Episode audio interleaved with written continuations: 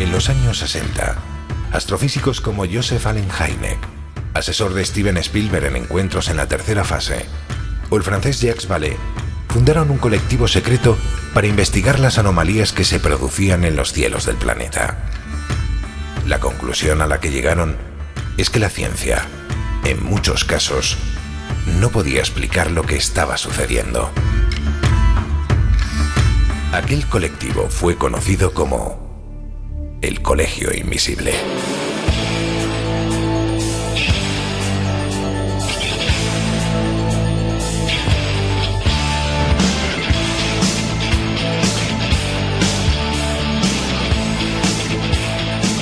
El Colegio Invisible, con Lorenzo Fernández Bueno y Laura Falcó en Onda Cero.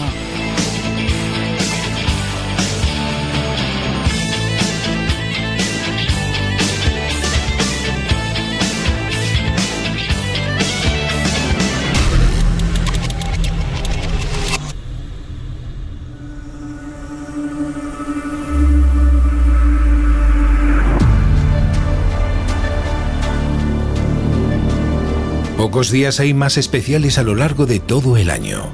La sensación de aproximarnos al otro lado para intentar establecer una conexión con quienes ya se marcharon es más potente que nunca. Por eso las tradiciones para venerar a los difuntos son tan variadas como sorprendentes.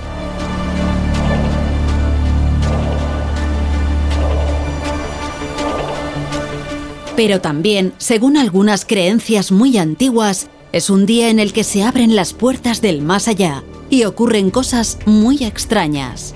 Hoy os vamos a hablar de cómo se vive esta fiesta y de los sucesos que muchos testigos han vivido en madrugadas como esta. Iniciamos viaje.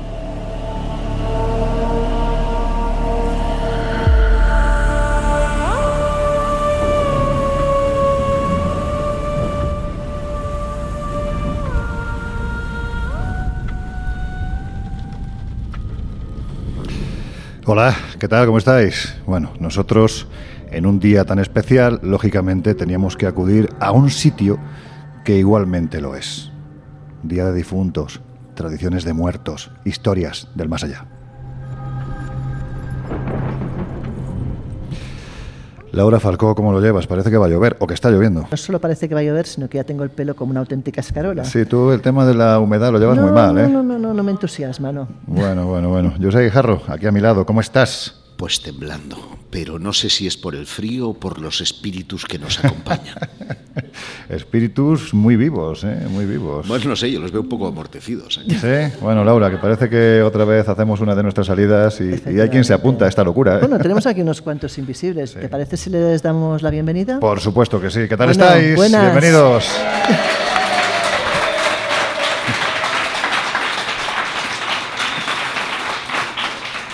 Hay alguien que vamos a ver si hoy, en un día tan especial, ¿no? en el que parece que la creencia de una forma u otra se agudiza, ¿no? que aquellos incluso que somos más cantos rodados, que no sentimos ni percibimos, pues se nos abre algo que, que nos hace percibir un poquito más. Vamos a ver si hoy cambiamos, sube el termómetro del escepticismo o baja de la mano de Jesús Ortega. ¿Qué pasa, hombre? ¿Qué tal? Muy buenas. pues mira, yo me he disfrazado de medium a ver si así activo mis capacidades y mi sensibilidad en esta fecha. Bueno, pues eso está muy bien. Oye, ayer estuvimos dando un paseo, hay que decir que nos hemos venido a un sitio que tiene mucha tradición en esto del Día de Difuntos, tradiciones de muerte, leyendas vinculadas a ese mundo tenebroso a veces, ¿no? Del, del, más allá.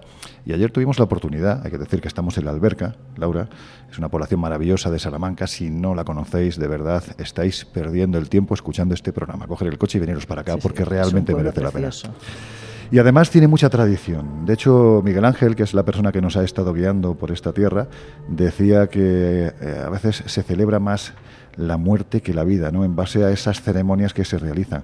Y hablaba de la moza de las ánimas, que a mí me no, dejó a mí me dejó también alucinada la historia, ¿no? Porque se supone que es una chica que cada día del año, o sea, no, no una vez al mes, cada día del año, sale repicando una campana y, pues, bueno, precisamente hablando de las armas del purgatorio, ¿no? Convocando las almas del purgatorio. ¿Tú te imaginas vivir en un sitio así, cada noche oír ese, vamos, ese ritual? Pues hombre, yo es que aunque no se me nota el acento, pero soy andaluz, con lo cual no. Tú sabes que eh, David Boom, un eh, importante físico cuántico que debatió muchísimo con Einstein, eh, tenía una, una, herradura en su despacho. ¿Ah, sí? Y sus alumnos le decían, eh, profesor, usted que es un hombre de ciencia, ¿cómo es posible que tenga puesta una herradura? Y decía lo mismo, es que tal vez pueda traer mala suerte. Fíjate lo que son las cosas. Pues esto, la moza de las ánimas, la verdad es que nos dejó bastante sobrecogidos en una noche de mucha lluvia, de mucho viento. Imaginar que a las 7 de la tarde, todos los días del año, sale una moza con su campana intentando dirigir el camino que han de llevar los difuntos a ese, a ese otro lado. Pero bueno, vamos a empezar ya porque hoy vamos a hablar, como decían nuestros compañeros Nacho y, Bea en, en el sumario, vamos a hablar de esas tradiciones vinculadas a un día tan especial, no solo en otras partes del mundo, como México, que quizás sea pues la fiesta más, más conocida por lo colorido ¿no? de, de, lo que allí se celebra y por lo antiguo también, sino que nos vamos a acercar a tradiciones que se celebran aquí en nuestro país.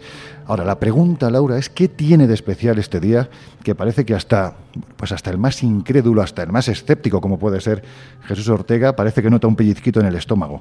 Como una especie de Oye, ¿qué podría ser? Bueno, lo que está claro es que hablar de difuntos, hablar de muertos, nunca ha sido un tema que deje indiferente a la gente, incluso a los escépticos, como tú bien dices, ¿no? Y ya no te digo aquellos que además tienen creencias muy arraigadas o practican un ritual en estos días. Yo creo que es un tema que incluso al más incrédulo algo le mueve dentro, porque todos tenemos difuntos y todos en algún momento u otro pasaremos por ese trance. Pues ya que estamos hablando del más incrédulo, Jesús, ¿tú qué dices? Bueno, pues yo creo que, que justo lo que ha comentado Laura lleva, lleva mucha razón. No podemos olvidar que esta tradición que ha ido reconvirtiéndose y de alguna forma disfrazándose también a lo largo de los siglos es algo que nos acompaña desde hace miles de años en las diferentes culturas. Entonces sí que es cierto que precisamente llegadas estas fechas, pues quieras que no, algo, algo se remueve por dentro que parece que agudiza un poco nuestra sensibilidad o al menos nos hace estar más predispuesto a esta clase de, de encuentros. Josep.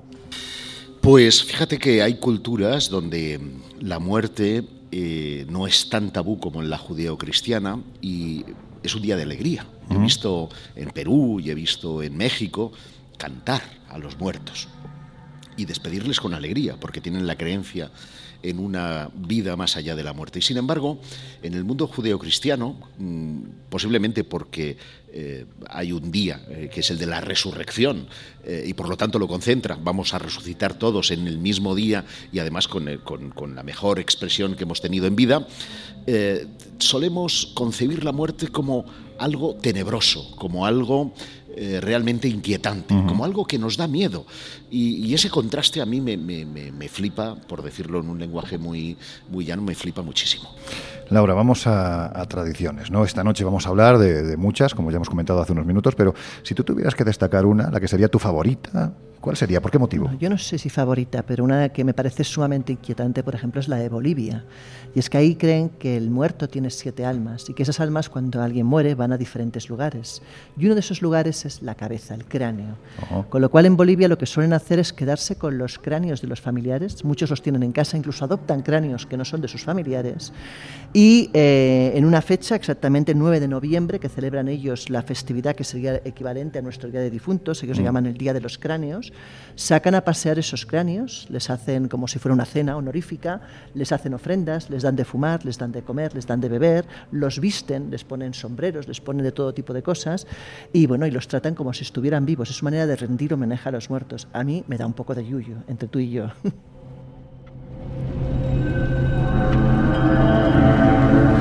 A ver, Jesús, ¿Cuál eliges tú? Pues mira, yo elijo una muy propicia para, para mi perfil y que tiene quizá menos eh, recorrido que, que otras, pero voy a acudir a uno de mis referentes como es el Gran Houdini, porque él ah. precisamente fallece el día de Halloween, el 31 de octubre de 1926, hace ahora 97 años, y precisamente a raíz de ese fallecimiento, él lanzó un reto a todos eh, los mediums y los espiritistas del momento, que era precisamente contactar con él. No era sencillo, porque había dejado un mensaje secreto para que no todo el mundo pudiera aprovecharse de su espíritu, entre comillas, y decir que había establecido el contacto, sino que para hacer esa afirmación tenía que revelar ese mensaje secreto. Eh, voy a resumir mucho porque ya sabéis que, que Houdini durante gran parte de su carrera se dedicó precisamente a combatir eh, pues de forma muy directa a todos aquellos farsantes que se aprovechaban de las esperanzas eh, de, las personas que tenían intención de comunicar con sus seres fallecidos. Y precisamente a partir de esa fecha de 1926, pero un poquito más avanzado el tiempo, se ha convertido en tradición, principalmente en Estados Unidos, cuando llega este día, sacar una Ouija u otro método de contacto e intentar establecer eh, contacto eh, comunicación ni más ni menos que con el mismísimo Houdini. Y ya digo que allá en Estados Unidos es algo que está muy extendido y que muchos intentan practicar ya casi casi como una tradición moderna. De hecho, durante su vida, y lo digo porque estoy escribiendo una novela donde Houdini aparece, durante su vida él pactó con su madre, una vez muerta también una palabra, y de hecho desacreditó a muchos mediums a base de eso, de que él sabía lo que había pactado con su madre eh, y, y ninguno consiguió ni tan siquiera decir el nombre real por el cual su madre le llamaba, que no es precisamente Harry. O sea... Bueno, curioso. y, es, y, es, muy curioso, permíteme un apunte porque simplemente muy rápido, porque lo bueno de Houdini es que a pesar de que era crítico y era escéptico, albergaba precisamente la esperanza de contacto con su madre. Es decir, aunque era muy duro, sí que tenía esa, ese anhelo de contacto, ¿no? Él quería encontrarse con un medium real y parece ser que nunca lo consiguió. Oye Jesús, aquí la pregunta evidente es si se intentaba contactar mediante la Ouija con Houdini ¿Se produjo en algún momento algo parecido a un contacto? Hubo muchos contactos, hubo muchos que afirmaron em, haber descifrado ese nombre que, que mencionaba Laura, pero parece ser que nunca de la forma certera en la que, bueno, en la que habría pactado él antes de, antes de la muerte. Pero sí, hubo gente que afirmó contactar con Houdini, incluso años después, su propia mujer, que después del fallecimiento, pues obviamente queda, queda un poco trastocada, ¿no? Al perder a su compañero de vida. Parece ser que con una serie de revelaciones en la prensa llegó a dar algunas pistas de esta palabra y algunos mediums se agarraron a eso, pero nunca, digamos, se consiguió ese contacto 100% definitivo. Bueno, por lo tanto, el termómetro del escepticismo sigue, sigue, bajo hielo, vamos. Bueno, Josep, el más believer de este grupo, mm, pues eso, ¿tú qué nos cuentas? Pues fíjate Esa tradición que te llamó la atención. Enseguida te la cuento, pero me gustaría contextualizar un poco qué es lo que estamos celebrando, entre comillas, ¿no? Porque... Mm.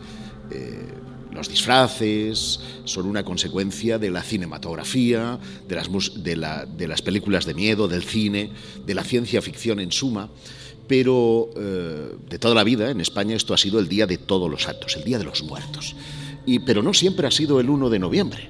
Esto se remonta al siglo IX, cuando Gregorio IV, porque antes lo que solía hacerse es celebrar el martirio de los santos el día que habían sido martirizados. Eh, y en el lugar donde habían sido martirizados. Sin mm. embargo, eh, este Papa, Gregorio IV, decide que, mira, no, vamos a poner a todos los santos, ya tienen su santo, y todas esas almas que están en el purgatorio, pero que ya están eh, ya han tenido su contacto con Dios, pues puedan estar orientados y salir de ese purgatorio. Entonces es cuando se decide establecer la fecha del 1 de, de noviembre. Por lo tanto, un poco tirando de esa tradición, te diré que yo había pensado hablaros, por ejemplo, de San Arcadio, que era un salmantino bueno. que, fue torturado, no, o sea, el, emperador le dijo, mira, te voy a arrancar los ojos, te voy a arrancar la lengua, te voy a arrancar los brazos si no abdicas de tu fe. Y, siguió bajando arrancando. porque de ahí para arriba hasta abajo no veas. que se quedó fue con la lengua. Que se pueden arrancar. ¿eh? Y entonces he pensado que era un poco macabro y me he ido a lo que yo hago. Y lo que yo hago normalmente en esta noche, y ayer os lo contaba así en petit comité, es leer a Gustavo Adolfo Becker, eh, ese monte de las ánimas, que por cierto en Soria se sigue haciendo eso, eh, alrededor de un fuego, contando historias que tienen que ver con el mundo de los muertos más que de los muertos, de los aparecidos, porque hoy es una noche en el que el más allá se manifiesta entre los vivos.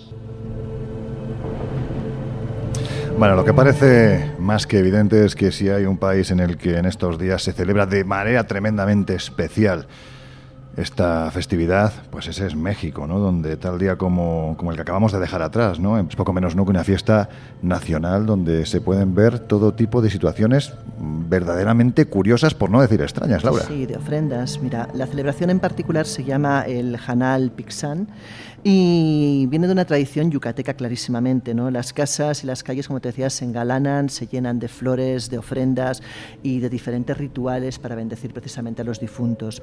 De hecho, lo primero que hacen es limpiar a fondo los hogares, porque ellos no conciben el poder recibir a sus muertos si el hogar no está limpio y no está en condiciones para esa recepción, como tú harías cuando tienes invitados en casa, ¿no? Pues más o menos, más o menos lo mismo. El caso es que ese bueno, también se limpia otras veces, ¿eh? no solo cuando hay invitados. Sí, pero vamos. Eh, en general lo que hacen es que sobre las 10 de la noche tanto niños como adultos deben irse a la cama porque la consideración es que los muertos cuando llegan no tienen que encontrar a los vivos despiertos. ¿no?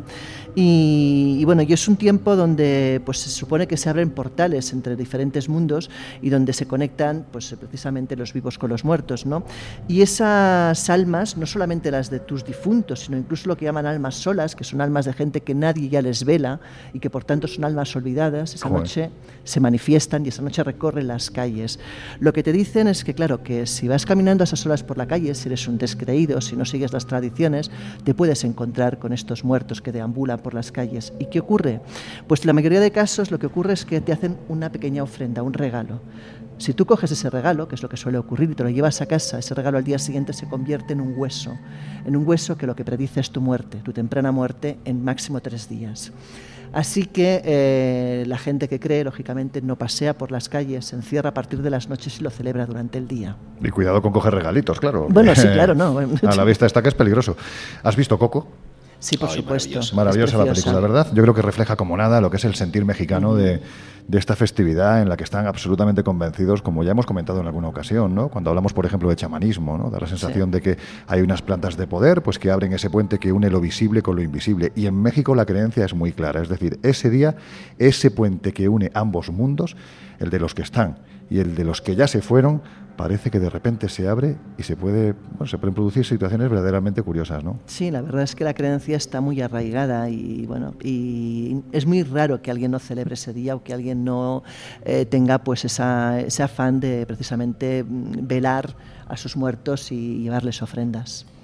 Jesús, esto es lo que ocurre en México, pero hay que decir que en otras partes de Sudamérica también hay una buena colección de fiestas, de celebraciones bastante peculiares, ¿verdad? Pues sí, y sobre todo muy marcadas eh, por ese sentimiento de, alegría y de celebración en contraste, como señalaba Josep, con la tradición más judeocristiana. Por ejemplo, en, en Guatemala muchas personas lo que hacen es celebrar con altares en sus propios hogares, ahora que mencionabais Coco, y aprovechan precisamente el día pues para visitar los cementerios, para limpiar, decorar e incluso pintar las, las tumbas de los familiares fallecidos. Muchos, al igual que en otros países, como vamos a ir viendo, lo que hacen es ir directamente con comida a los cementerios porque pasan allí gran parte del día e incluso, como sucede por ejemplo en, Nicaragua, pasan también la, la noche. Velan durante, durante toda la noche eh, e incluso también, pues como decíamos, eh, aprovechan para hacer lo que ellos denominan una alfombra de, de aserrín una alfombra que pasa por las calles y las plazas de la ciudad precisamente para conmemorar este, este día. Por ejemplo, en Venezuela parece que la tradición se centra más en las oraciones y en la asistencia a una misa especial, aunque también pues muchas familias aprovechan para visitar las tumbas de sus seres queridos con flores. Quizá en Venezuela tenemos esa mm, eh, similitud, ¿no? Más parecida a lo que es nuestra, nuestra tradición. En Perú, por ejemplo, eh, el Día de Difuntos se celebra obviamente en todo el país, pero sus prácticas parece que, provienen más de la parte de, la sierra, donde la gente quizás sigue más apegada precisamente a las tradiciones indígenas y al igual que sucede como eh, hemos señalado en otros lugares, pues las familias fabrican su, propio altar o directamente pasan el día junto a la tumba de los eh, familiares, de los antepasados, eh, dejando coronas, dejando flores y comiendo durante, durante el día. Por ejemplo, en Ecuador vemos también que las costumbres están más próximas al, Día de los Muertos o a los rituales eh, cristianos y, prehispánicos, y ahí la mayoría de familias lo que hacen es eh, visitar las tumbas de los familiares fallecidos, llevan consigo ese almuerzo característico de, los otros eh, países y pasan pues el día a modo de, de celebración. Como veis un poco esas costumbres o esas tradiciones son muy parecidas en el resto de los, de los países. Antes de saltar de continente, Josep, vamos a regresar por unos instantes a, México, porque creo que es interesante reseñar que en este país, sobre todo, es muy evidente que esto que se celebra ahora no es actual, es que viene de antiguo. Sí, eh, y fíjate, quienes eh, hayan entrado en el día de hoy en espaciomisterio.com habrán visto que hay todo un especial dedicado al mundo de todos los santos y en especial hay un trabajo de Mario Yair, que es un sociólogo mexicano, que se ha preocupado de recuperar aquellas tradiciones que vienen del mundo indígena y que nada tienen que ver con esos festivales, máscaras y catrinas que estamos viendo en los desfiles de, de todo México, iba a decir de Ciudad de México, pero es de todo México porque es patrimonio ya de la, de la humanidad. Ah. Pero originalmente la tradición implicaba que el 1 de noviembre los muertos llegaban a las casas de sus seres queridos para degustar una ofrenda en la madrugada. En la madrugada. Es decir, venían a comer, los muertos venían a comer. Y el día 2 la ofrenda se llevaba al cementerio en donde las familias pasaban la noche con el muerto al lado de las tumbas, comiendo los vivos al lado de eh, los muertos. Hoy es difícil ver esas escenas en las ciudades, pero sin embargo en los pueblos todavía existen esos remanentes. Entre los huastecos, por ejemplo, se cree que los muertos llegan desde el 18 de octubre, es decir, que es una fiesta mucho más larga de lo que eh, creemos. Es el día de San Lucas es cuando se sacrifican los guajolotes. ¿Sabes lo que son los guajolotes? No. Los pavos. ¿Los pavos? Sí, se sacrifican ah, los pavos pues para preparar el pipián con chile verde y la hierbabuena. Como en España, en eh, México las tradiciones tienen mucho que ver con la gastronomía y eh, con la elaboración de dulces de cacao, camote, plátano y yuca. Y para los nahuas esto se inicia el día 29 de septiembre con la primera ofrenda. Los nahuas creen, por ejemplo, que el muerto no descansa que también trabaja haciendo fértil la tierra de siembra. Esto tiene su porqué, porque los muertos eran enterrados eh, sin, sin, nada, es decir, en, la propia, en la propia tierra. Y ahí, pues intercediendo con el viento, las nubes, los manantiales y las cosechas, pues mm, florecían mucho mejor.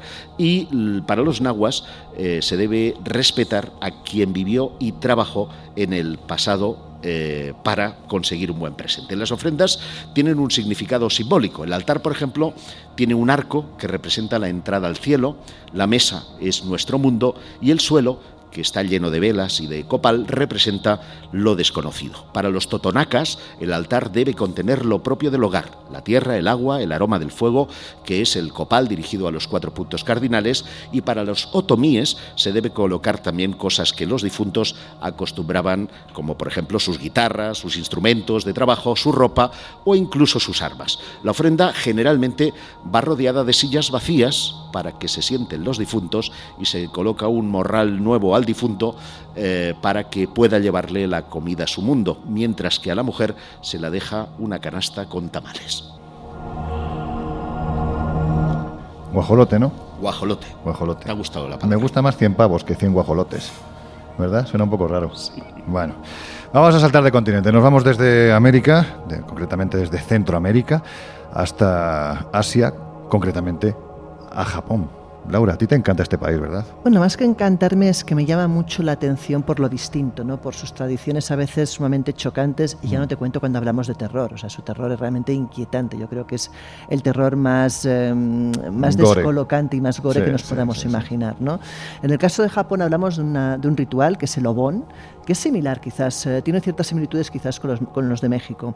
En este caso se celebra dentro de los hogares ese ritual, ¿vale? Y nuevamente requiere una limpieza previa del hogar, o sea, no se concibe el poder eh, llegar a ese día de difuntos, que en este caso nos remitimos eh, entre el 13 y el 16 de agosto, o dependiendo la fase lunar puede celebrarse también en julio. O sea, que no coincide para nada con el, día de del resto de, no, del no, cada uno va a su bola aquí. Bueno. Y además es un ritual, o sea, ellos consideran que es una festividad para celebrar, de alegría, en ningún caso es tétrica, cosa que choca porque lo que te decía, la cultura de Japón tiene un punto tétrico realmente inquietante, pero esto no es el caso. En este caso hablamos de un ritual positivo. Eh, nuevamente se decora la casa, se hacen ofrendas de comida y de todo tipo de cosas que pudieran gustar al vivo, y hay cosas curiosas, como por ejemplo que no se le puede ofrecer ni carne ni pescado, porque ahí, lógicamente, se basan, por ejemplo, en, en todo lo que tiene que ver con los preceptos budistas, Ah. o sea, no se puede consumir ni carne ni pescado, pero sí todo tipo de dulces o de cosas que pudieran gustar al difunto.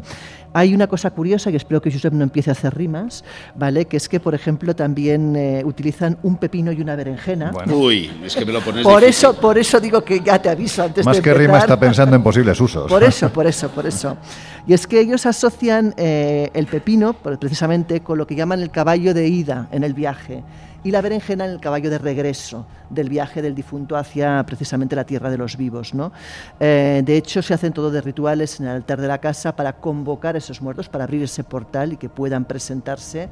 Y bueno, como te decía, esos dos elementos pues juegan ese, papel de ida y de vuelta en el caso de- ese portal. Claro, aquí la cuestión sería saber cómo se ha llegado al punto de identificar un pepino con el viaje de ida No y sé. una berenjena con el viaje de vuelta. No lo sé y prefiero no entrar en debates. Y luego hay otra cosa que sí me llama poderosamente la atención y es el hecho de que en cualquier tradición del planeta la comida es fundamental. Da la sensación de que el que viene desde el otro lado hay que cebarlo y además cuanto más comida mejor. Es cierto que en este caso, a diferencia de otros rituales, suele iniciar con una especie de hoguera o incluso con farolillos de estos que medio vuelan y tal, que es una manera también de convocar a esos muertos. Y que en alguna ocasión ha provocado todavía más, porque ha habido sí, no, incendios tremendos. sí, no, no, claro. claro, eso pasa.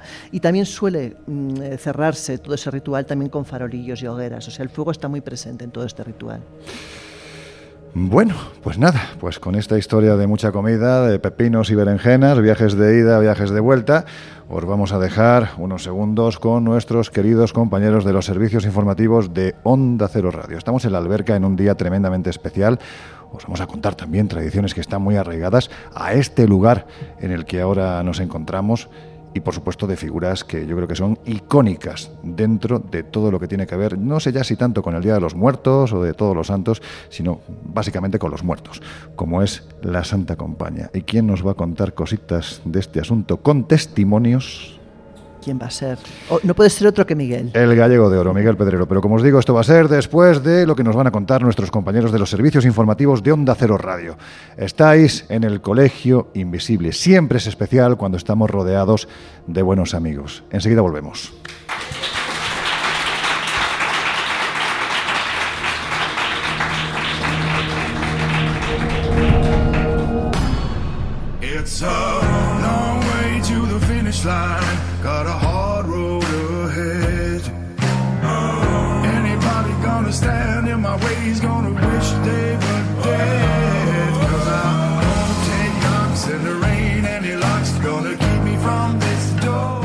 Minutos volvemos a abrir las puertas del Colegio Invisible en Onda Cero.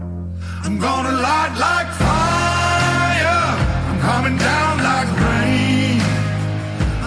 break down barriers. I'm gonna play through the pain. I'm gonna rise like a flame.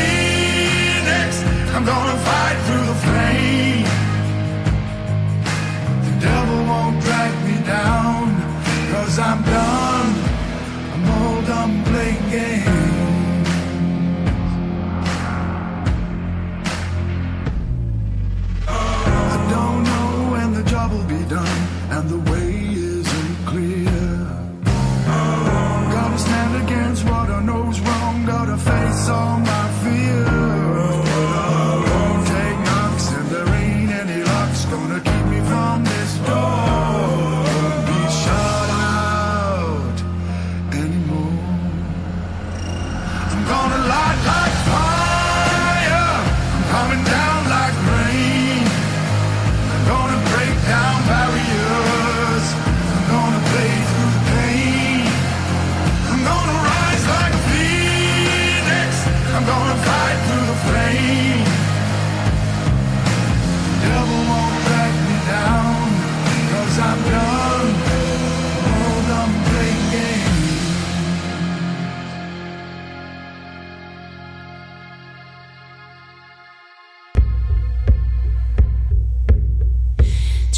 love.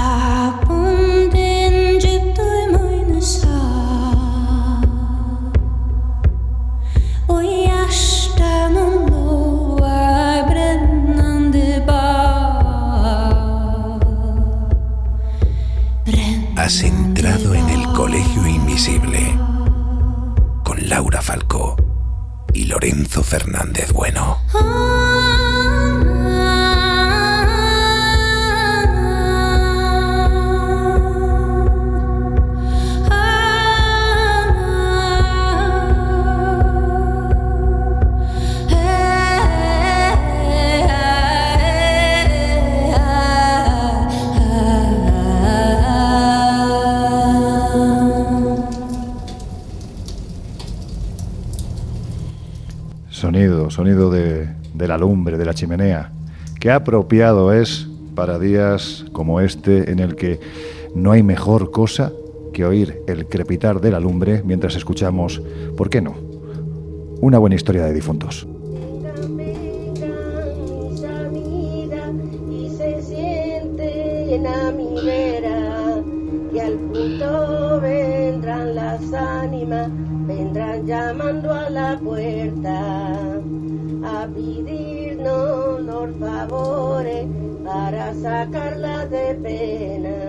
Pues eso, que si te acabas de incorporar al Colegio Invisible de hoy, que sepas que te estamos hablando desde la alberca, estamos en Salamanca, atendiendo precisamente a esas historias que tienen tanto que ver con días tan especiales como el 1 y el 2 de noviembre, Josep. Hay que decir, bueno, pues que aquí también eh, hay una serie de tradiciones bastante peculiares, ¿no? Que parece que se han mantenido muy, muy vivas a lo largo del tiempo, ¿no? Mencionábamos al principio la más característica de no solo de la alberca, sino de toda la zona de Sierra Francia, que es esa moza de las ánimas, que con el tañir de su campana va guiando a las almas de los difuntos eh, del purgatorio hasta la luz. Es para sacarlos precisamente de ese purgatorio. Pero las campanas tienen su propio lenguaje. Tenéis que saber, por ejemplo, que cuando tocan a muerto, si son nueve, están indicando que el fallecido es un varón. Si son No me digas. ocho, es que es una mujer. Si son 33, fíjate qué número, es que es un cofrade del santo casto del sudor. No me hagas Perdón. decir lo que oyes. Perdón. No me hagas decir qué es esto.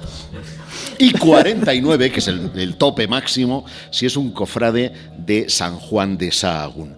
Eh, es una de las tradiciones eh, que se mantienen aún hoy vivas en la zona de Sierra Francia o en Mogarraz, donde también está esa moza de, los de las ánimas, aunque lo usual, lo que hace todo el mundo, creyente o no creyente, en una noche tan especial como esta, es un asado de calboches.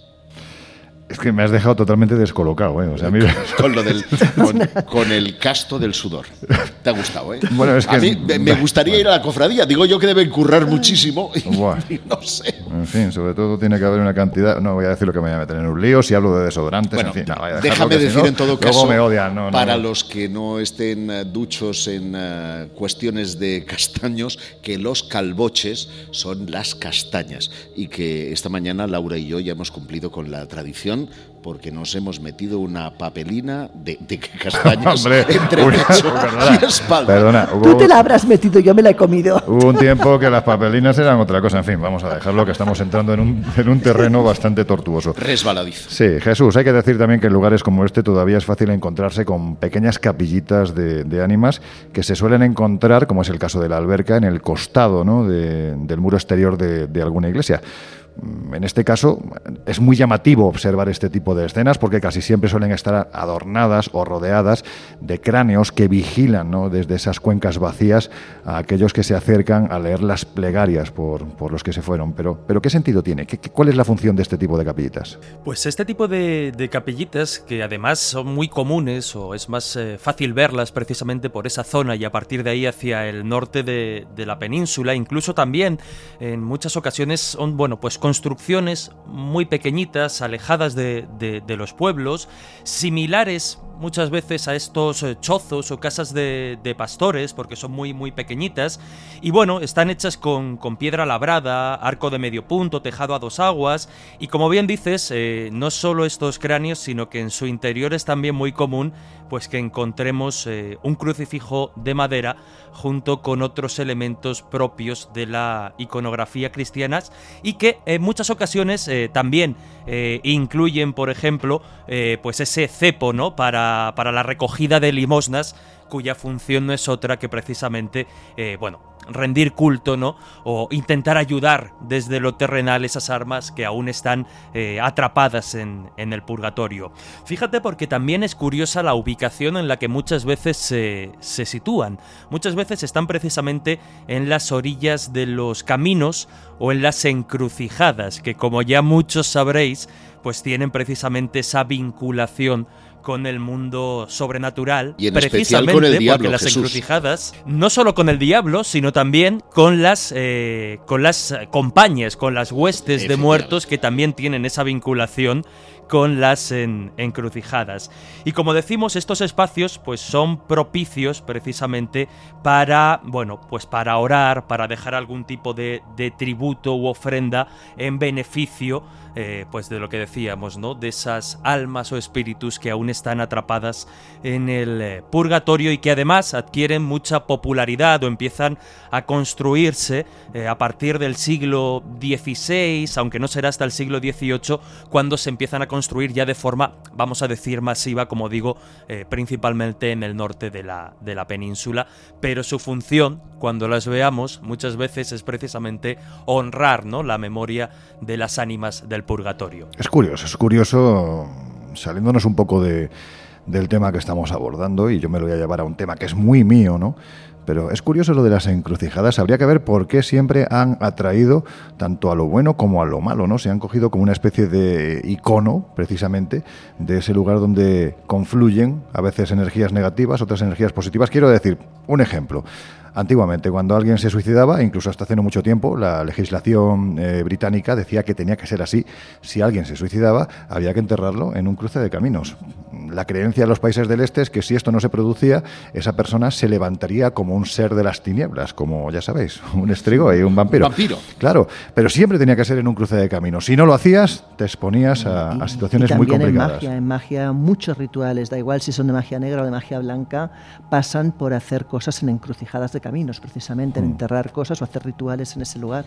Hombre, su, su origen está precisamente en que eh, materializa los cuatro puntos cardinales, Sí, norte, sur, este, oeste, los cuatro elementos, eh, tierra, eh, fuego, aire y agua, y ese, ese simbolismo del cuatro es la materia, es en, en el fondo el dominio del diablo, que es lo material, en lugar de la luz, que es lo espiritual. Bueno, pues como decíamos hace unos minutos, si hay un elemento, una figura que es muy representativa de todo lo que tiene que ver con la muerte, no solo porque dicen que son muertos, sino que además provocan el fallecimiento de aquellos que la ven, es la Santa Compañía, de la que, como decíamos al final de nuestra primera media hora de programa, vamos a tener a un invitado muy, muy especial, Miguel Pedrero, que nos va a hablar con testimonios a pie de campo ha recogido la voz de personas que aseguran haberse topado en pleno siglo XXI con este cortejo de muerte. Pero hay que decir, Laura, que si salimos del marco gallego, que parece que es donde se ubica concretamente siempre la Santa Compañía, es que nos encontramos con procesiones prácticamente iguales, con diferentes nombres, eso sí, pero prácticamente iguales. Sí, efectivamente. Si nos vamos, por ejemplo, al País Vasco, tenemos la leyenda del Etzari Belza, que, también recuerda mucho a esto. ¿no? En este caso, según cuenta el antropólogo Julio Caro Baroja, eh, que es un gran estudioso de la mitología vasca precisamente, cuenta que hay la creencia muy extendida que durante las noches de tormenta, en los montes de Euskadi precisamente, se oye atravesar el, el monte, pues una jauría, una jauría de animales salvajes, de perros, y eso responde a una leyenda también. En este caso hablamos de un personaje cuyo nombre, eh, bueno, tiene varias versiones ese nombre, una, una de ellas es Abade Martín, otro es Mateo eh, Chistu, bueno, tiene varios nombres, mm. eh, se le daba varios nombres. No deja de ser un cura que, según cuenta la leyenda, era un gran aficionado a la caza y en un momento dado eh, interrumpe una misa porque oye que sus perros precisamente le están llamando porque han cazado algo.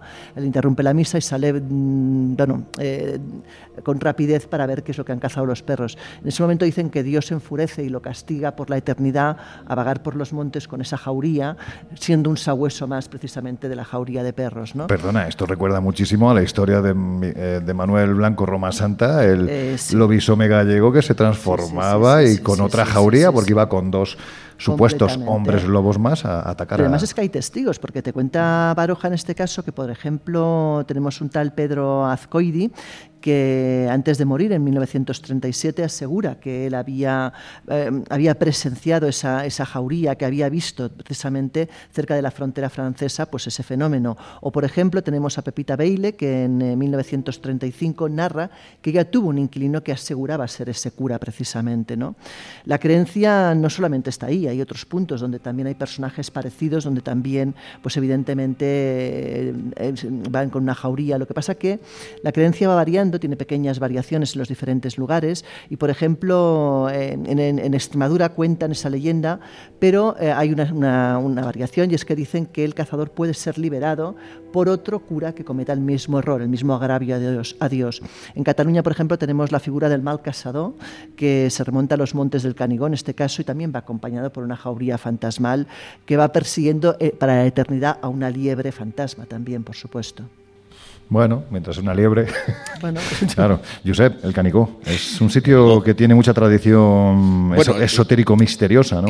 Incluso también tiene un tinte nacionalista porque allí el- eh, para la festividad de San Juan se enciende la flama del, fani- del Canigó, una llama eh, que desde tiempos de la Renaixença pues tiene un significado de unión para todos los catalanes. Pero es verdad que esa zona eh, es una zona eminentemente brujeril. Ahí está eh, muy cerquita el, el Pedraforca, están muchos pueblos con tradición brujeril y las brujas, ya sabes, siempre han tenido asociadas al diablo a su lado, sea verdad o no. Lo cierto es que han ayudado a que la superstición en torno a ese lugar sea o perviva hasta el día de hoy.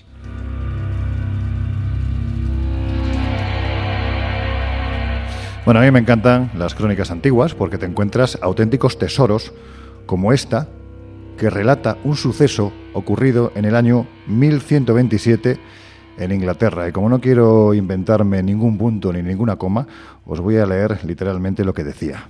Muchos hombres vieron y escucharon a una multitud de guerreros cazando. Todos eran negros, grandes y repugnantes. También vieron a sus sabuesos negros, con enormes ojos y de aspecto horrible. Montaban caballos negros y los monjes escucharon los cuernos que tocaron por la noche. Así recordaba un clérigo inglés de la abadía de Petersburg la historia ¿no? que le ocurrió con la Wild Hunt o cacería salvaje, que por cierto recuerda mucho a lo que tú acabas de contar en España. Pero aquí estamos en Inglaterra, Laura. Año 1900, 1127. Pues eso, que esto es muy parecido, Josep, al cazador negro de Euskadi, ¿no? Pues sí, se parece tanto que uno hasta sospecharía que ha habido aquí un plagio, ¿eh? porque realmente eh, si, si alguna diferencia, por nombrar alguna, tiene, es que esta que tiene lugar en los alrededores de la abadía de Petersburg, pues eh, se piensa que puede secuestrar a los niños no bautizados. Esto es muy importante, porque eh, el tema del bautizo ya es, eh, tú sabes que tiene un aspecto exorcista. Es decir, una persona bautizada recibe por primera vez un exorcismo, expulsa al diablo. De manera que aquellos que no estaban bautizados, pues podían ser arrastrados a un eh, continuo peregrinar por las campiñas y por esos páramos solitarios, que además de solitarios en Inglaterra son muy húmedos, casi tanto como en la alberca. La creencia en los cazadores negros, como también se les denomina, es mucho más antigua. Se remonta, por ejemplo, a los pueblos celtogermánicos y a la fascinación por la muerte y el más allá de los mismos. Esta caza salvaje, al igual que en el eh, caso que contaba Laura, eh, estaba compuesta por difuntos que salían de sus tumbas en una procesión nocturna y que estaban dirigidos por Botam, el rey de los muertos, o por el mismísimo Odín, y cabalgaban sin rumbo, amparados por la oscuridad de la noche. En Francia, como en Chasse eh, Sauvage o Dinjanger en Suecia o Sluag en Irlanda, país este en el que a comienzos del siglo XX todavía seguían recogiéndose testimonios de personas, afirmaban haberse encontrado con esta siniestra eh, comitiva. Perdona, con tanto alemán me estás dejando el micrófono. Un poco húmedo, ¿no? Un poquito, sí. siempre Tanto como el ambiente de la alberca, sí. Efectivamente. Bueno, la visión no puede ser más aterradora y quienes han visto a esta cacería salvaje aseguran que se aparece de noche y siempre precedida de luces, ruidos misteriosos e incluso lamentos y quejidos que provienen nada menos que de los cementerios.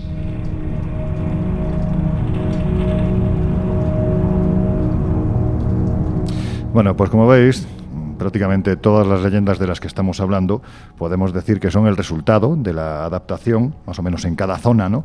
de esa antigua figura anglosajona que era la Wild Hunt. Pero además con una particularidad bastante destacable. ¿no? De Euskadi hacia, hacia el este podemos decir que se cree en el mito del cazador, también de la jauría fantasmal, mientras que desde Euskadi hacia el oeste la comitiva de cazadores, perros, caballos negros, se acaba transformando en algo mucho más terrible, que es una procesión de almas en pena. Y hay que decir, Laura, que por ejemplo en Asturias también tiene la suya, la Huestía. Sí, efectivamente, también es conocida como Huestia o como Santa Compaña y es un mito de raíz celta. Normalmente es una procesión de ocho personas que además van en parejas de dos y va presidida por una novena persona que es quien encabeza esa, esa especie de procesión. ¿no?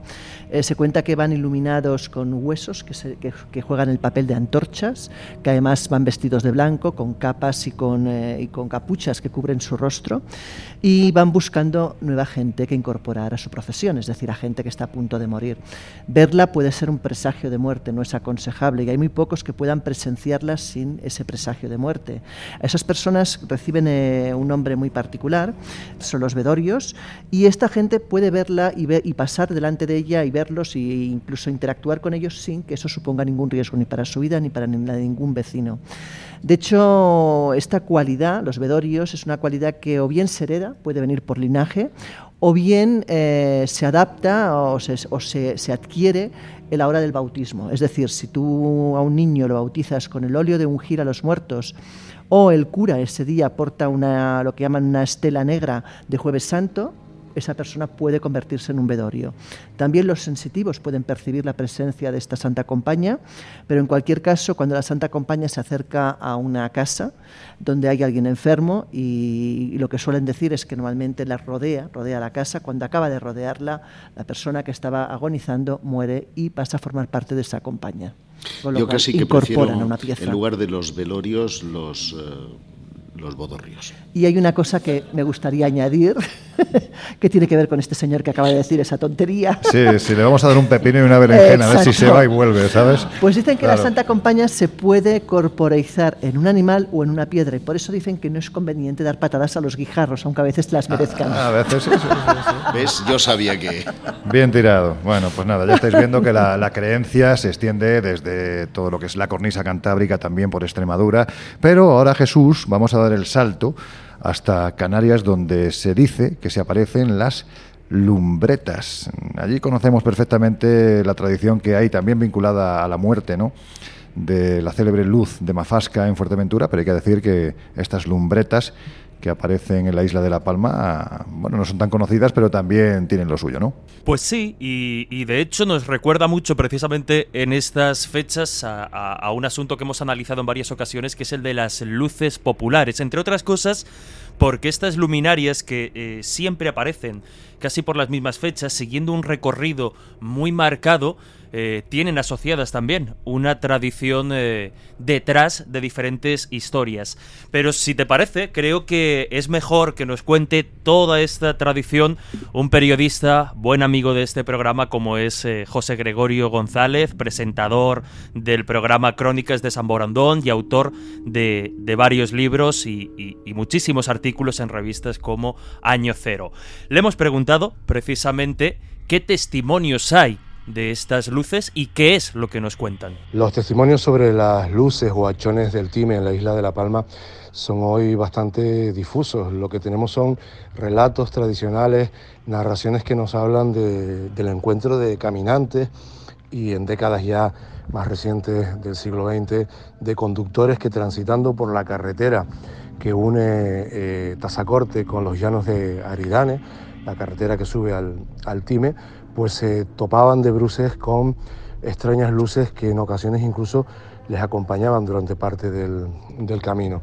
Son relatos que están muy arraigados, que forman parte de la tradición y la cultura popular de la isla de La Palma, especialmente de esa zona del valle de, de Aridane, y que incorporan también al célebre barranco de las Angustias, en el que desemboca la magnífica caldera de Taburiente, la incorporan a esta geografía mágica de los hachones del Time, haciendo que en ocasiones las luces emerjan desde el propio fondo del barranco o bien desde lo alto del Time desciendan de manera vertiginosa hasta eh, penetrar en el interior de este fantástico barranco.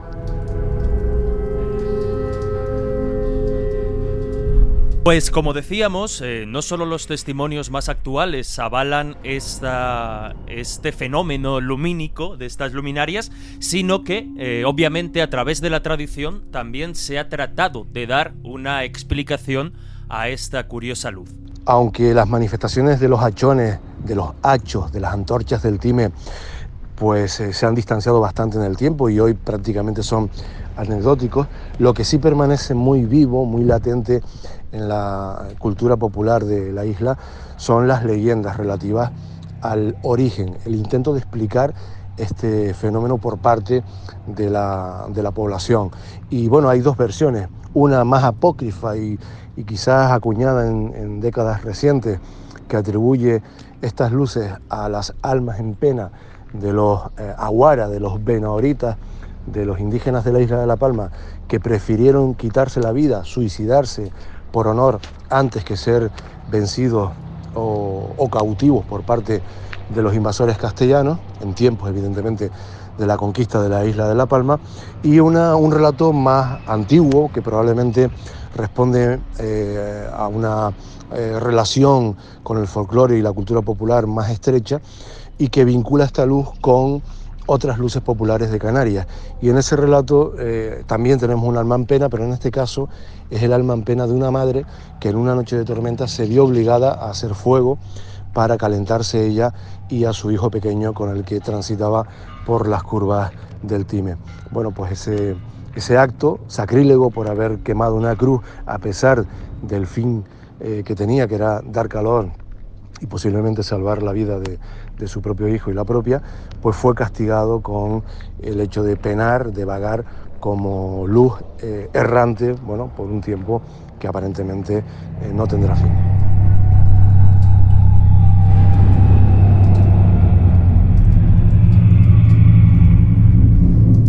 Bueno, pues hay que decir que, como estáis oyendo, ¿no? Iba a decir viendo, pero en este caso es oyendo, todas estas tradiciones mantienen la idea de que quien asiste a este tipo de procesiones de muertos corre el riesgo de acabar formando parte de esa siniestra comitiva, ¿no? Pero de la misma manera, mm, hay que decir Jesús que hay formas de evitarlo, no es lo que dice por lo menos la tradición, este es el consuelo que nos queda, ¿no? Y formas de lo más variopintas que varían en función de la zona geográfica en la que aparezca esta comitiva.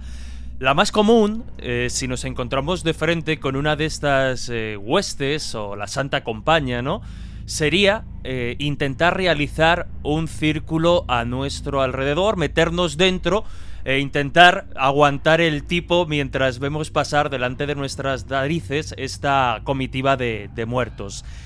También comentan, por ejemplo, al hilo de este círculo casi mágico, que muchas tradiciones hablan que la mejor opción en estas fechas es no salir de casa para evitar encontrarnos con la con la ya, pero, pero tiene trampa, tiene trampa, porque eh, no salir de casa no evita que nos encontremos con la Santa Compañía, porque puede llamar directamente a nuestra puerta. A ver si, va a ser el de Amazon y verás tú la que se lea. Aparte, tú te imaginas, Hombre, te imaginas llamar al jefe en plan, mira que hoy no voy a trabajar porque puede salir la Santa Compañía, vamos, no creo que cuele. ¿eh? Bueno, sabemos historias de gente que se ha ido a templos de Egipto a tocar penes. Sí, efectivamente, y que pidió permiso para irse a... Sí, sí, pidió a su jefe permiso para ir a tocar el, pene de Dios mío. Se quedó en shock. pero bueno, eso es otra historia, no, no desvelaremos nada más.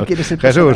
Bueno, pues si, si nos pilla en casa, otra opción es hacer este círculo con la ceniza de la chimenea o incluso tenemos la opción de abrir. Aquí, por ejemplo, Laura y yo estaríamos más seguros aunque nuestro gato no se adapte a las condiciones, porque dicen que podemos abrir muy muy poquito la puerta para que salga un gato negro y así distraiga a la compañía. Porque eh, saliendo otra vez de casa, por ejemplo, en Albacete, la tradición nos habla de que una forma de protegernos contra esta comitiva es llevar o ir acompañado en brazos de un gato negro y si nos encontramos con ella, soltarlo, porque el gato lo que hará será distraer a los espíritus para que nosotros podamos salir huyendo. A veces es más complicado porque en otras tradiciones nos hablan no de llevar un gato, sino de llevar un niño, de llevar un bebé. Y hay incluso Joder. quien hace una vuelta Sí, de tuerca y también a lo esta cuestión. sueltas. No, no, pues espera, espera. Porque eh, hablan en otras, en otras tradiciones de que hay que llevar no solo al gato, sino también al niño, lo que ya complica la cuestión Joder. de forma muy bestia. También eh, otra tradición nos habla, otra forma de protección sería directamente darle la espalda y hacer caso omiso, o en otras circunstancias también nos eh, hablarían de tumbarnos eh, en el suelo boca abajo con los puños cerrados y esperar a que pase la compañía. Bueno, ¿habéis tomado nota? ¿Sí? Pregunto a toda la gente que tenemos aquí delante, ¿habéis tomado nota, no? Ya sabéis que esta noche eh, hay, hay paseo nocturno y cuando veamos alguna alguna luz así sospechosa, sobre todo si son huesos encendidos, ¿verdad, Laura? Hay que salir corriendo. Bueno, Bueno, pues nada, ahora vamos a escuchar a nuestro querido Miguel Pedrero. Es una entrevista que nos hemos traído puesta, la hemos bueno, hecho hace unos, unos días y nos va a contar precisamente todo lo que tiene que ver con algo tan gallego como es la Santa Compaña y también mm, testimonios. Es que Miguel Pedrero no puede, no puede hablar si no es con un saco lleno de testimonios, lo que le da mucho más sí, valor, sí, ¿no? no, no. Está, yo creo que es el encanto que tiene precisamente. El Colegio Invisible. El periodismo de misterio ya está aquí, en Onda Cero.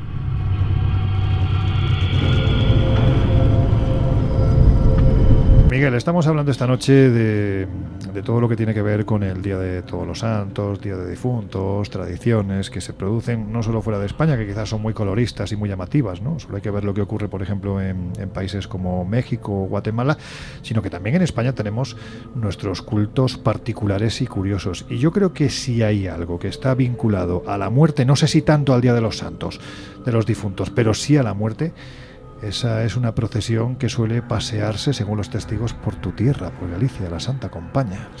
Bueno, en realidad esa procesión de muertos, la creencia en esa procesión de muertos es habitual en buena parte de Europa e incluso en bastantes zonas de Latinoamérica. Es cierto que este fenómeno suele conocerse con el nombre de Santa Compaña, que es como se ha bautizado esta procesión de ánimas en pena en Galicia, pero como digo, es un fenómeno y es una creencia también muy extendida en Asturias, en Cantabria, en Andalucía, en Castilla, en las dos Castillas, es decir, que es una tradición muy amplia y por no hablar de lo que sucede en otros países de Europa. Y sí, ciertamente tiene que ver con el Día de Todos los Santos.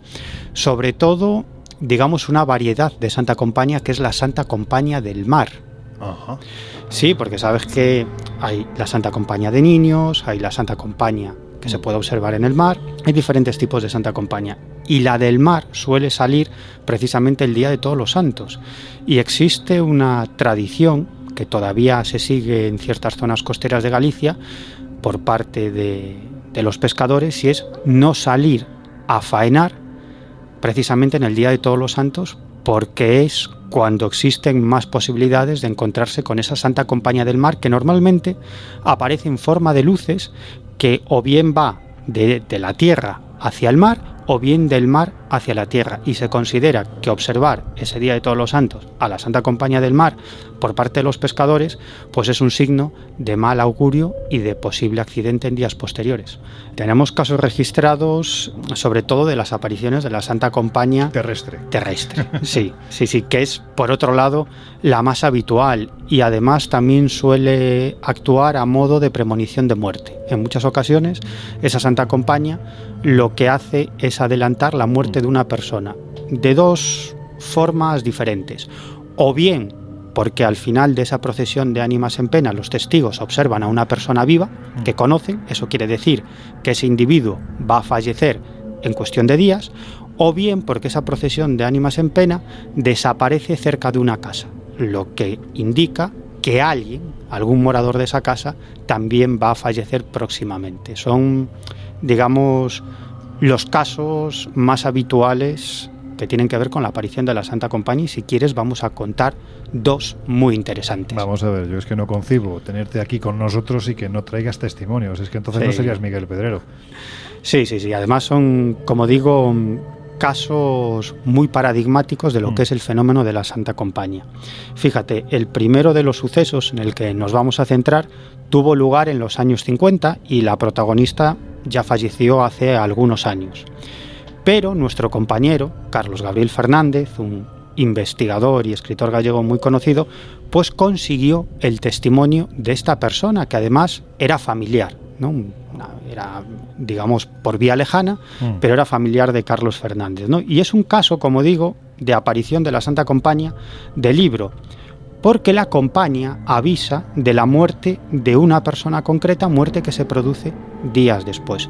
Si quieres, escuchamos a la protagonista o a una de las testigos de la aparición de esta procesión de ánimas en pena, conocida como Fita. La escuchamos. Oímos ruidos de pasos, de gente que venía, pero bastante gente. Mi madre se asustó, pero yo como era pequeña pues no me, no me dio miedo ninguno. al ir acompañada con unha persona maior sempre sabes que vas como protegido. E entonces mi madre se parou encontrou miedo. E eu le dije vamos mamá que tiene dice calla e entonces esas personas de cada vez venían andando más. Venían todas de negro pero non se le veía la cara. A esas personas venían andando solo se veían los pasos y venían andando, que era gente eh? atrás de esas personas venía una señora. Pasou aquello yo le dije, mira que era esa persona, y mi madre, pero ¿cómo iba a ser? Dice, pues sí, que yo la conocí por la forma de andar, por la ropa que llevaba vestida, era una señora viuda, estaba de luto, y a los tres días esa persona, esa señora murió de una, de una chispa. Jolines, tela. Murió como consecuencia de un rayo que le cayó De una encima. chispa. Sí, de una chispa, como dice ella. Mientras estaba trabajando en su terreno, pues le cayó un rayo y la mató pocos días después de esta visión. Era la persona, digamos, que iba en la parte final de esta procesión de ánimas en pena. A veces esa persona que va a fallecer va adelante y a veces va detrás de esta procesión de ánimas en pena, como es en este caso. Fíjate que me llama la atención porque la descripción que hace, ¿no? Como iban de negro, o sea, no se le veía la cara, era como totalmente figuras de negro. Me, recuerdan mucho a algo que hemos estado precisamente viendo hoy, ¿no? En el recorrido que hemos hecho por las Urdes. Tú sabes que allí también durante mucho tiempo, años finales de los 80, principios de los 90, en localidades como Vegas de Coria, prácticamente la gente no salía a la calle por miedo a lo que llamaban pantallas, ¿no? Una especie de criaturas muy altas, seres muy estilizados, completamente de negro. Es que, bueno, no sé si podremos establecer una una relación entre unos y otros, pero es curioso. Sí, claro, y además en Extremadura también existe una amplia tradición sobre la Santa Compañía. Además, en Extremadura es conocida por diferentes nombres, como por ejemplo el cortejo de gente y de muerte. ¿no? Fíjate. Bueno, vamos a lo que aquí nos gusta. Ya sabes que el salseo testimonial en el Colegio Invisible es algo que nos encanta. Y me imagino que hay más testimonios, ¿no? Pues sí, el siguiente caso me lo contó un vecino de Vigo que se llama Juan Carlos Blanco y el bueno de Juan Carlos todavía recuerda emocionado la historia que le contó su abuelo tiempo atrás, una historia que tiene que ver obviamente con la Santa Compañía. Eh, hace muchos años mi abuelo me contó una historia que le había pasado viniendo del servicio militar. Yo calculo que sería aproximadamente por el año 1942, después de la guerra. Eh, me contó que viniendo desde Cataluña para aquí, para Vigo, llegó de madrugada, llegó en un tren después de muchas horas de trayecto y tuvo que hacer un, largo recorrido todavía por medio de, de, montes hasta llegar a su casa, unos 3, 4 kilómetros todavía caminando por, el monte. Cuando estaba cerca de su casa, posiblemente medio kilómetro, una cosa así, empezó a escuchar eh, detrás, por el camino por el que iba, como un grupo de personas que murmuraban, que iban hablando, ¿no? escuchó perfectamente. Él evidentemente vio hacia atrás, no vio a nadie, pero tampoco le dio mucha importancia en ese momento porque daba por hecho que era gente que venía de una fiesta que había allí cerca esa misma noche. Eh, continuó su trayecto hacia casa, pero a medida que caminaba notaba como es, esos murmullos y esa gente que él no podía ver, a pesar de que la noche era bastante clara o relativamente clara porque había una luna bastante, bastante potente, él notó cómo se acercaban rápidamente y le extrañó porque claro, los escuchaba perfectamente pero no los veía. Entonces empezó a asustarse y decidió pararse, arrimarse a un lado del, del camino y esperar a ver quién era la gente que venía por ahí, que no veía. Miguel, yo sé que lo importante es lo que se cuenta y no cómo suena, pero qué gusto da cuando un testimonio se oye tan claro y tan bien. ¿eh? A que sí, a que sí. Bueno, últimamente ya sabes que, que me he puesto al día Sí, con sí, esto sí, de, de la tecnología. Ha, ha llegado el siglo XX a, a Miguel Pedrero. Eh, No digo el. XXI, ¿eh? todavía queda un el poco. siglo XX, me he puesto un poco al día en esta cuestión de la tecnología. Claro, este hombre escuchaba unos pasos, eh, gente caminando a su lado, pero no veía absolutamente nada. Y él se preguntaba, ¿pero quién es esta gente? Y esa es la pregunta, ¿quién es esta gente? ¿O quién era esta gente? Eh, bueno, de allí un rato él pudo escuchar perfectamente los pasos, murmullos, no solo murmullos, sino que ya eh, le parecía gente que iba como rezando, un grupo de personas como que fueran rezando, y empezó a asustarse, evidentemente, se quedó completamente quieto y pudo notar cómo pasaban delante de él los pasos, los sonidos, los murmullos y todo, todo esos rezos. Incluso eh, recuerdo que me contó que escuchó como una especie de tintineo típico de esos candiles antiguos que se utilizaban en esa época. Claro, el asustado se quedó quieto y eso que él escuchó pasó delante de él y como estaba a muy pocos metros de una casa de un vecino, eh, él pudo comprobar de alguna manera por el sonido que ese sonido se dirigía hacia esa casa y que entró en la finca de esa casa del vecino y eh, ahí dejó de escucharlo. Esa santa compañía desaparece cerca de la casa de un vecino. Hay que decir que a veces la santa compañía se ve, pero también se puede escuchar y no ver. Hmm. O también se puede simplemente oler y no ver ni escuchar. Eh, Perdona, ¿y qué, qué tipo de olor tiene? Porque claro, si encima huele mal, ¿para qué te voy a contar? Bueno, pues a vela, a vela quemándose. A vela quemándose. Claro, bien, bien. es el, el olor típico de la Santa ¿no? Que se dice. cerúleo. Exacto, el olor típico de la Santa Compañía. Bueno, y este hombre, pues muy asustado, hizo lo que yo creo que haríamos todos en esa situación, salir de allí a toda velocidad sin mirar atrás. Entonces nada, después de esto, lo que hizo fue irse para casa, que estaba más o menos a 200, 300 metros de allí, y como era muy tarde y era de madrugada, pues llegó y se metió en cama, ¿no? Me dijo también que lo había pasado muy mal esa noche porque aquello no sabía lo que había sido, pero no le había parecido normal. Por la mañana cuando se levantó, eh, vinieron a avisarle los, su- sus hermanos, a decirle, bueno, que se levantó y tal, y dije- le dijeron que, oye, mira que el vecino de ahí al lado, pues este que, que apareció muerto esta noche. Entonces, claro, él ante eso, pues le contó a los hermanos, ¿no? Dijo lo que había pasado, dijo, hombre, yo no sé si tiene algo que ver, pero le- me pasó esto. Y los hermanos eh, fue lo que les dijeron, ay Dios mío, tú lo que viste fue la Santa Compañía. Joder, vaya tela. Claro, le dijeron, oye, que tú lo que has visto es la Santa Compañía. Y fíjate, entre comillas, qué casualidad, que el vecino que vivía en la casa, hacia donde se había dirigido esa procesión de ánimas en pena, esa Santa Compañía, pues falleció esa misma madrugada. Pero es que esta historia no termina aquí, porque tiene una segunda parte más que interesante. Pero qué curioso, ¿no? La vida, porque hace unos años, y a raíz de que mi hijo pues se, fichó un club de fútbol y jugó allí, conocí a una persona que me contó una historia parecida que le había pa- pasado a su madre. Él me contó que su madre, junto con unas amigas, bueno, viniendo de una fiesta también de madrugada, habían tenido una experiencia prácticamente igual. Escucharon un grupo de personas que caminaba, que eh, emitía unos ruidos, unos murmullos, unos rezos, y hicieron lo mismo, ¿no? Solo que ellas, pues había una ahí, pues que eh, sabía- hizo un círculo en el suelo para meterse dentro como para protegerse, ¿no? Es decir, de- desde el primer momento sospecharon que era lo que aquí llamamos la Santa Compañía, ¿no? Cuando me contó esto, ante el parecido al, prácticamente igual al caso de mi abuelo, yo le, le pregunté, vamos a ver, eh, tu madre eh, más o menos, ¿qué edad tiene? no? Para compararla con mi abuelo, ¿no? Si coincidían más o menos en la misma época. Y me dijo la edad y y dije, bueno, pues es la edad de mi abuelo. Bueno, el caso es que empecé a indagar sobre ese tema y descubrí que la zona en la que ellos vieron, esas chicas, eh, vieron la Santa Compañía, estaba muy cerca del lugar eh, donde lo vio mi abuelo, precisamente. A más o menos una distancia de un kilómetro, kilómetro y medio.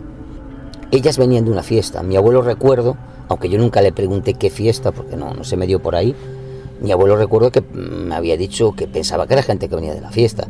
Entonces yo, cuando me lo dijo, la conclusión que saqué es decir, a ver si vamos a estar, a estar hablando exactamente de la misma noche y no en el mismo lugar exactamente, pero digamos que ellas lo habrían visto en un punto inicial y mi abuelo en un punto final, ¿no? Miguel, ¿el testigo se inventa testimonios así? No, de ninguna manera. Entonces, ¿qué es lo que está viendo? Porque entiendo que una cosa es lo que el testigo piense que es y otra cosa es lo que nos puede decir la, la antropología mm, de un asunto como este. Bueno, este es un tema muy amplio y muy profundo en el que no vamos a entrar demasiado porque no Porque tenemos. nos quedan un par de minutos. Sí, no tenemos tiempo, no tenemos tiempo, pero en realidad los antropólogos tienen bastante estudiado de dónde surge el mito de la Santa Compañía.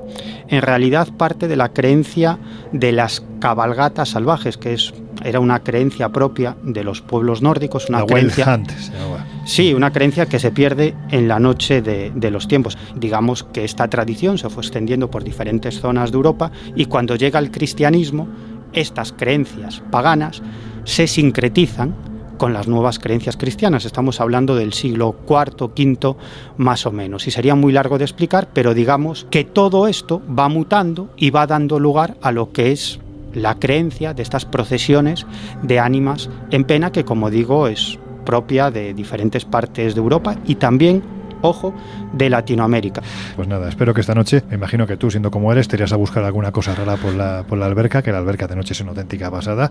Pues nada, que tengas cuidado con el corteji, corteju de muerti, ¿no? Corteju de genti de muerti, si no me Madre mía, equivoco. ¿Cómo suena eso? Bueno, pues ya nos contarás si te lo encuentras. Y si te lo encuentras, que regreses, que regreses, que es lo más importante. Oye, Miguel, que ha sido un placer como siempre. Que dentro de muy poquito nos volvemos a ver aquí en el Colegio Invisible. Un abrazo. El Colegio Invisible. Los jueves de una y media a tres de la madrugada en Onda At first I was afraid, I was petrified. I kept thinking I could never live without you by my side. But then I spent so many nights just thinking how you'd done me wrong. I grew strong. I learned how to get along, and so you're back from space. I just walked in to find you here without that look upon your face. I should have changed my f- lock. I would have made you leave your key if I'd have known for just one second you'd be back to bother me. Oh, now go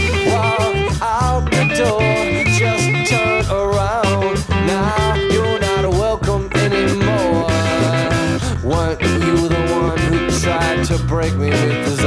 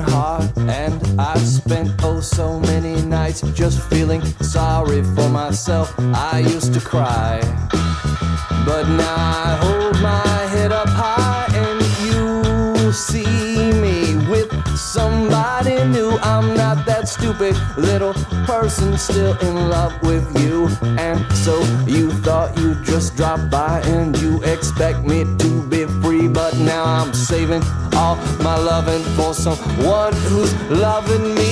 Oh, now go walk out the door. Just turn around. Now you're not welcome anymore. Weren't you the one who tried to break me with desire? Did you think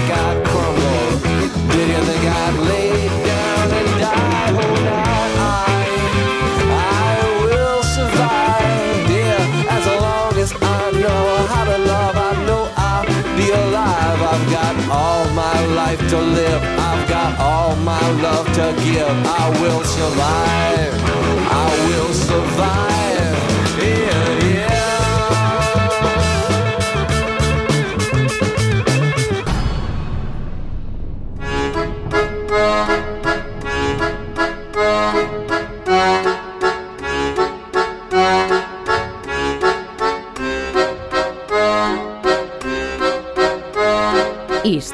Así solo ocurren en el Colegio Invisible.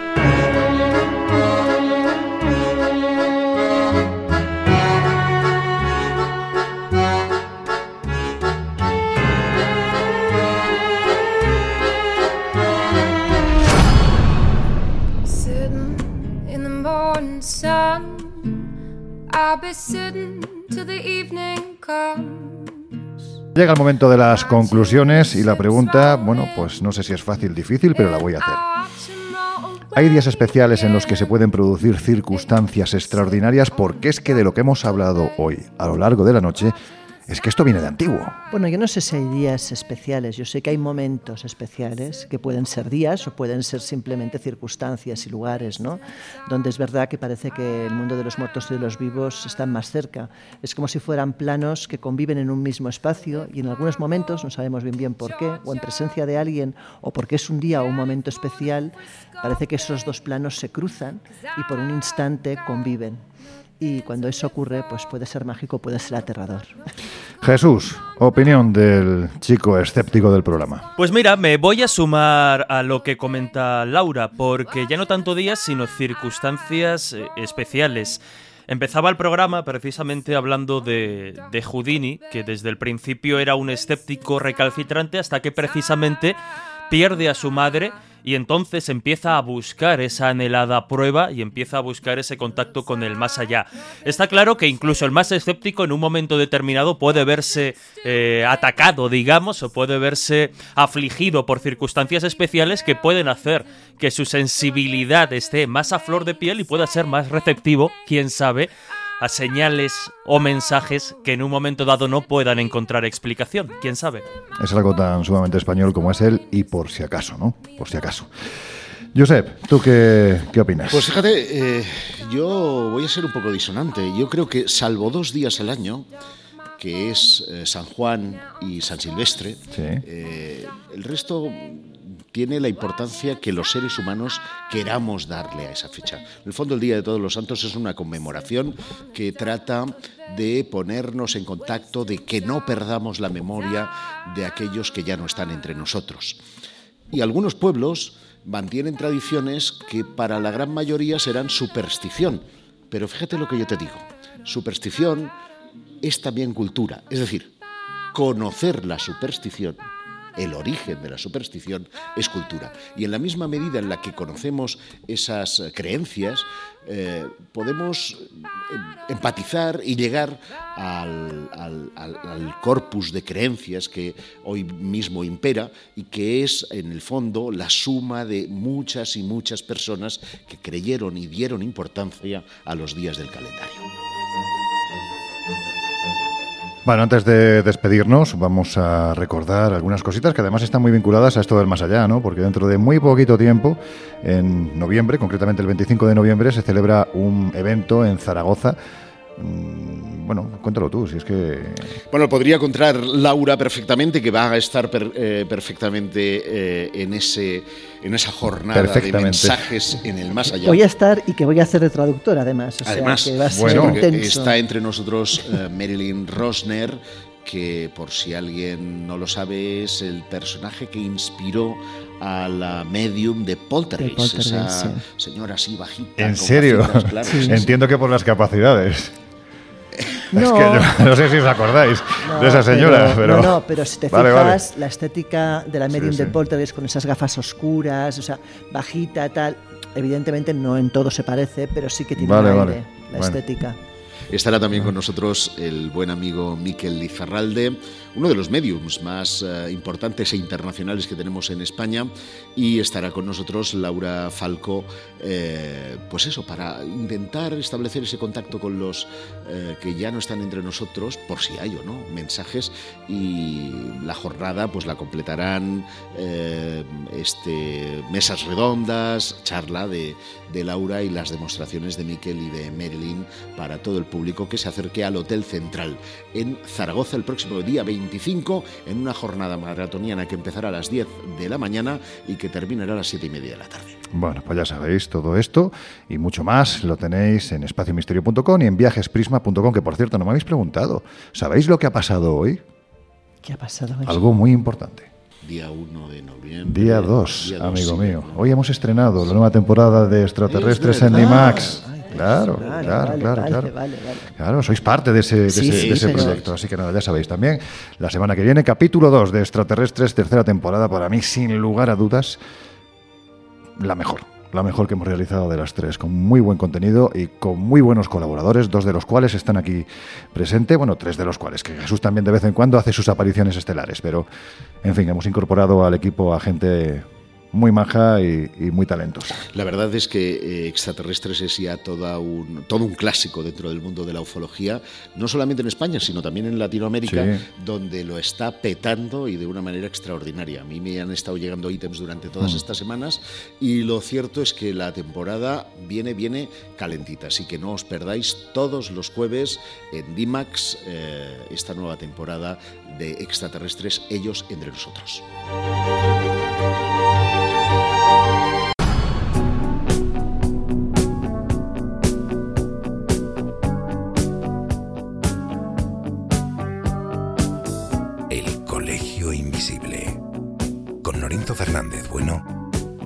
Laura Falcó.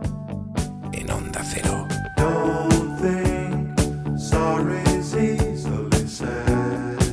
Bueno, ¿qué tal estáis? Bien. Siguen vivos. Hace un poco frío, ¿verdad? Sí. Es, es el frío de la muerte. ¿eh? Sí, de la muerte, no bien. Sí, sí, sí, tenemos los huesos. Los huesos. Ya. Ay, Josep, de verdad, es que contigo no se puede. No, no. Bueno, pues eso, que... Es la, la dislexia.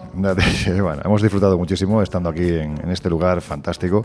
Nos encanta hacer salidas, ¿verdad? Nos encanta, verdad. Porque además es que te enfrentas a algo que habitualmente no vemos, que es la cara de aquellos que escucháis cada semana el programa y que para nosotros es algo milagroso, algo milagroso. Eh, yo creo que todavía nadie de este equipo se ha acostumbrado a, No, la verdad es que te das cuenta en los de viajes, esto, ¿no? te das cuenta con los mensajes que recibimos en redes de que, claro, de que, bueno, tú te pones en un estudio a grabar y te vas viendo las caras, pero es como si fuera una conversación en un bar, ¿no? Claro. Una conversación entre amigos y de repente dices, no, no, que, que hay gente fuera que está escuchando.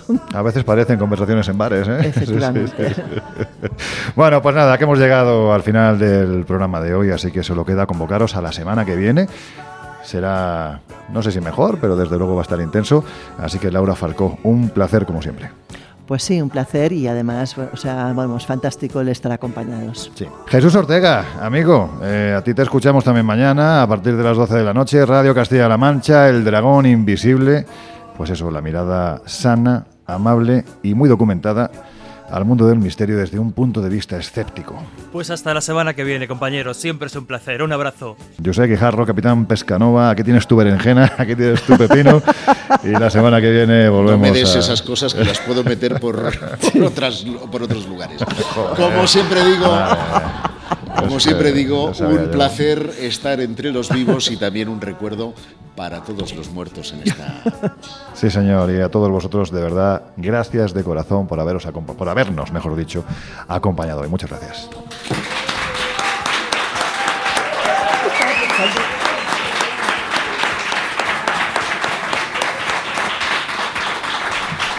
Bueno, pues con esta magnífica compañía os dejamos en otra compañía que no está nada mal, la de el gran equipo de José Luis Salas y sus no sonoras. Nosotros volvemos a abrir las puertas del Colegio Invisible dentro de una semana.